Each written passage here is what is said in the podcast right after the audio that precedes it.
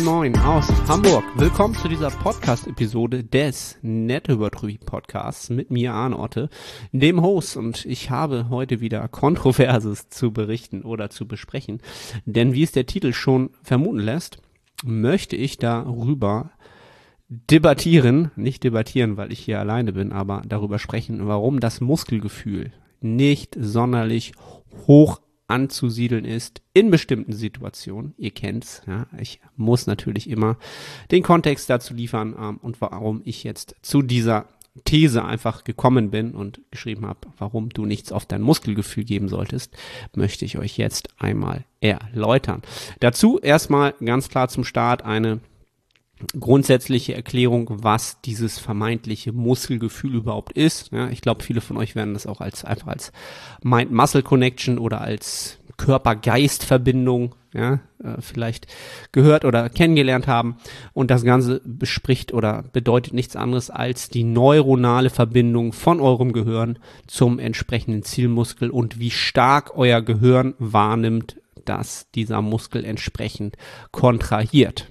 Ja, also kontrahiert, das heißt, wie stark dieser Muskel verkürzt, wie stark dieser Muskel entsprechend durchblutet ist, wie stark ihr einfach in diesen Muskel rein spüren könnt, wenn man so will. Ja, wie stark kommt in den Neuronen oben entsprechend ein Signal an, das signalisiert, XY passiert in den Muskel. Ja, dabei geht's um, wenn, wenn es darum, dabei soll es gehen, wenn ich jetzt in Zukunft hier von Muskelgefühl spreche. Ja, also Muskelgefühl, mein Muscle Connection, das ist das, was ich hier ähm, damit meine. Und warum sage ich jetzt, dass das Ganze jetzt nicht unbedingt eure erste Priorität sein sollte? Grundsätzlich ist es so, dass diese neuronale Verbindung, ja, zum Anfang eurer Trainingskarriere etwas ist, was durchaus einen wichtigen, wichtigen Punkt in eurer Ausprägung eurer Bewegungskompetenz darstellen wird. Ja, Bewegungskompetenz ist wieder nichts anderes als, wie gut kann ich den Muskel ansteuern, wie viele Fasern kann ich ansteuern und zu welchem Grad kann ich diese einzelnen Fasern ansteuern. Das heißt, die Rekrutierung des Muskels, wie hoch ist diese? Je höher, desto besser. Desto Warum? Weil wir am Ende des Tages mit der höchsten Rekrutierung natürlich alle Fasern haben, diese zum hohen Grad erreichen und dadurch natürlich auch eine höhere mechanische Last entsprechend bewegen können und dies ähm, wissentlich in der Sportwissenschaft etwas ist, was Hypertrophie mit am potentesten auslöst, der mechanisch, die mechanische Last, das, was der Muskel entsprechend am Ende bewegt. Und deswegen ist es natürlich grundsätzlich jetzt nicht komplett irrelevant, ja, ein gewisses Muskelgefühl zu haben. Denn am Anfang eurer Trainingskarriere müsst ihr erstmal diese Bewegungskompetenz aufbauen. Das heißt, ihr müsst es erlernen, für eure Biomechanik die Fasern möglichst gut zu rekrutieren, damit ihr auf kurz oder lang und am besten Falle immer, ja, oft Progressive Overload generiert. Progressive Overload ist nichts anderes, als dass ihr durch Anpassung in der Muskulatur dazu in der Lage seid, mehr Gewicht zu bewegen oder mehr Wiederholung zu schaffen. Ja, das ist nichts anderes als Progressive Overload, das Resultat eurer Arbeit in Form von Anpassung, in Form von Gains am Ende des Tages. Ja, und dieses Muskelgefühl am Anfang wird euch dazu natürlich wird dazu beitragen, dass ihr lernt, Stück für Stück, je öfter ihr eine Bewegung macht, ne, ähm, kompetenter zu werden und darin besser zu werden. Ja, und das ist bis zu einem gewissen Grad dann auch am Anfang eurer Trainingskarriere, ich sag mal die ersten ein, zwei, drei Jahre, ein durchaus wichtiger Faktor. Ja, dann kommt irgendwann der Punkt, an dem man ganz klar unterscheiden muss zwischen Muskelgefühl und zwischen Bewegen von mechanischer Last und den Schwerpunkt nicht unbedingt darauf zu legen, wie gut sich eine Übung anfühlt, sondern eher darauf zu achten, dass eine Übung möglichst den Muskel, ja, A, im besten Falle auf seinem kompletten Bewegungsumfang erstmal entsprechend fordert und das auf einer hohen mechanischen, mit einer hohen mechanischen Last. Ja. Warum ist das erstmal, also erstmal wichtiger? Weil wir, wie ich schon gesagt habe, diese mechanische Last der höchste, wahrscheinlich potenteste Treiber für Hypertrophie ist und diesen Reiz, den wollen wir halt an erste Stelle setzen. Ja. Das heißt jetzt nicht, dass man das Muskelgefühl in dem Moment komplett außen vor lassen muss. Was ich damit meine, ist, dass man in dem Moment nicht das Muskelgefühl vor mechanische Spannung setzt. Ja, was dann passiert, ja, und deswegen ähm, mache ich diesen Podcast, ist folgendes, dass du irgendwann zu dieser Person wirst, die halt mit relativ wenig Gewicht, ja, für diese Person, mit absolut perfekter Technik und einer Kadenz, einer Bewegungsgeschwindigkeit, ja, Übungen ausführt, die absolut aussehen wie aus dem Bilderbuch aber Progressive Overload seit Wochen, Monaten und vielleicht seit Jahren nicht wirklich stattfindet. Warum? Weil das Muskelgefühl immer an erster Stelle steht, ja, und niemals auch nur ein bisschen dafür entsprechend mal ähm, es ausprobiert wird, auch mal an seine Grenzen zu gehen, was diese relative und vor allen Dingen was dann die absolute Intensität angeht. Die absolute Intensität ist halt das bewegte Gewicht, sich dort natürlich auch mal auszuprobieren und dort Erfahrungswerte zu sammeln. Was muss ich da für die Stabilisation mehr leisten? Ja, welche Hilfsmuskulatur muss ich vielleicht ähm, ausprägen oder präge ich dabei aus, um dort einfach stärker zu werden? Das bleibt dann einfach aus. Ja, wenn ich mich wirklich immer nur auf Isolationsübungen und dieses reine Muskelgefühl konzentriere. Und das ist etwas, was ich ganz oft sehe bei Athleten, die, ähm, sagen wir mal, relativ fortgeschritten sind, ja, aber eigentlich für das, was sie einsetzen an Zeit und Energie, schon fast eher in einem sehr fortgeschrittenen Stadium in ihrer Trainingskarriere sein müssten. Dort aber seit längerer Zeit einfach nicht ankommen.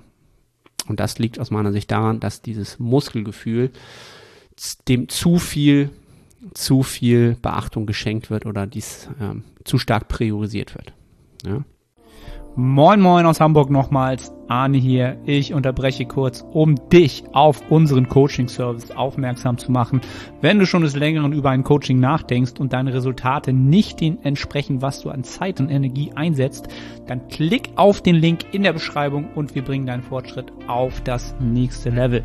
Sichere jetzt ein kostenloses Erstgespräch. Ich freue mich von dir zu hören. Jetzt kann man noch mal unterscheiden. Es gibt sicherlich Übungen, wo man Prioritäten setzen kann. Ne, es gibt Übungen, wo ich ganz klar sagen würde, das Muskelgefühl ist ganz klar untergeordnet. Ja, das werdet ihr bei allen Übungen haben, die natürlich relativ schwer sind. Das heißt, wo ihr viel Gewicht bewegt. Das heißt, da muss der gesamte Körper auch stabilisierend sehr stark arbeiten. Das wäre eine Kniebeuge, das wäre typischerweise ein Hip Hinge, wie ein ADL. Ja, wenn ihr dort 180 Kilo bewegt, dann könnt ihr nicht mehr gemütlich reinspüren, ob ihr euren Beinbeuger noch komplett schön stretcht. Ja, da geht es eher darum, dass ihr in der Zeit, in der ihr diesen Lift quasi erlernt und ausführt, natürlich auch darauf achtet, dass ihr diesen Stretch spürt, aber dann mit einer dann eintrainierten Technik ab einem gewissen Level einfach nur darauf achtet, dass ihr das, wenn ihr euch filmt beim Training, natürlich immer noch in dieser gleichen Technik ausführt, ja, und dann entsprechend ähm, auch Loads bewegt, die jetzt nicht darauf ausgelegt sind, dass ihr das noch maximal spüren könnt, weil das einfach neuronal euer Körper in dem Moment nicht leisten kann. Das liegt einfach daran, dass ähm, wenn man neuron neuronal, das heißt das, was, was an Information gesendet wird übers Nervensystem zum Gehirn, in dem Moment, wo wir so hohe Gewichte bewegen, einfach viel zu viele Informationen ausgetauscht werden. Ja, und diese einzige, diese, dieser Informationskanal, ah, wie fühlt sich das an, der ist einfach überladen. Ja, der, der, der kann gar nicht so schnell Informationen austauschen, wie dort in der Bewegung einfach Informationsaustausch nötig ist, damit man halt entsprechend noch dieses Gewicht sauber bewegt. Ja, und deswegen ist da das Muskelgefühl halt nicht oberste Priorität. Ja, und da vielleicht auch mal zum, zum, zum Unterschied.